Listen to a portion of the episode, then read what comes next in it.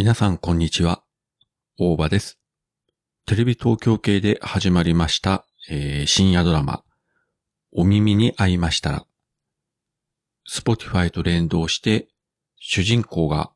ポッドキャストを配信し、それ自体を Spotify でも聞くことができると。まあそういう日本で多分初めてですね、ポッドキャストというものをかなり取り入れたドラマなんですが、早速第1話を見ました。ツイッターとか見るといろんな感想が書いてあるんですが、ざっと見る限りですね、まあ、個人の印象として聞いていただきたいんですが、ポッドキャストうんぬんというツイートよりも、ここで取り上げられているチェーン飯、要はチェーン店のご飯ですね。で、今回第1話は松屋の牛飯とカレーを取り上げてるんですが、それに関するツイートがまず多い。そして2番目が吉田照美。そして氷川きよし。まあそういうところのツイートが多くて、ポッドキャストそのものについてはあまり書かれてないというか、ポッドキャストカッコラジオとか書いている人もいましたし、うーん、どうなんでしょうという感じなんですけれども、まあそれはさておき、結構ですね、ポッドキャスト聞いてる方、あるいは配信してる方も期待というか注目してたドラマじゃないかと思うんですけれども、まあ、言うてもドラマですからね、自分もそんなにめちゃくちゃあのハードルを高く設定することはせず、まあ、とりあえず日本のドラマでポッドキャストというものが扱われるんだ。もうそれだけでもいいんじゃない？とかいう結構なんか消極的な スタンスだったんですけれども、まあまあ、いいんじゃないかなという感じではありました。えー主人公の女性が、えースマホのアンカーで録音して配信して、で、それを職場の同僚に聞かれてしまうという、かなりベタな展開ではあるんですけれども、まあ幸いなことに、自分は職場の同僚に、君のポッドキャストを聞いてたよとか、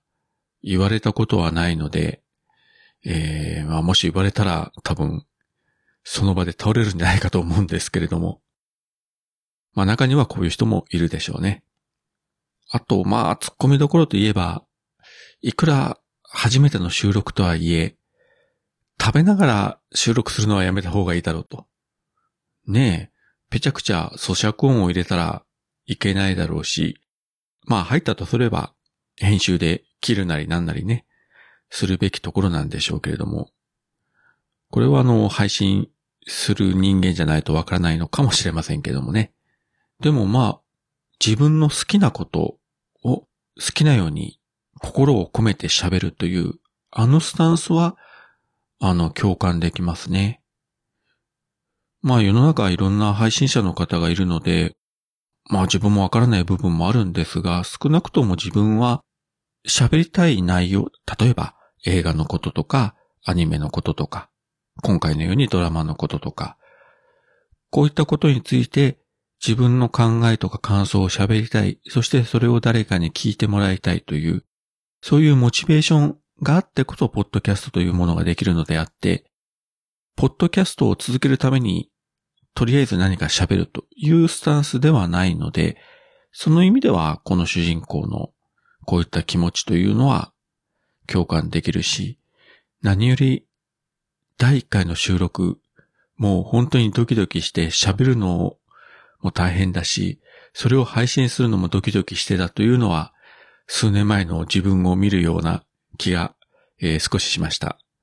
まあ、あそこまでひどい状態じゃなかったとは思うんですけれども。なので、このお耳に合いましたらというドラマ、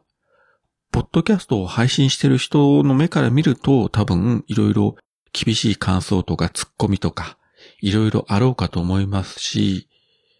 リスナーの方が聞いてもまあいろいろ思うところはあるんでしょうけれども、そもそもポッドキャストを全く知らない人が見たらどう感じるのかな。まあ少なくとも今のところみんなチェーン飯の方に あの意識が集中しているような感じですけれども、まあそういった方々が第2話、第3話と続けてみて、ポッドキャストの方に意識を向けて、あ、そういうものを聞いてみようか、そういうものを自分でもやってみようかというふうに思ってくれれば、なんかいいかなというふうには思いますね。とりあえず、えー、来週もまた見てみようと思います。で、えー、実はここで一つ告白しておきますけれども、自分は松屋に行ったことがありません。はい。そういうわけで今回はドラマ、お耳に合いましたら、こちらの第1話を見ての感想をお話ししました。それではまた。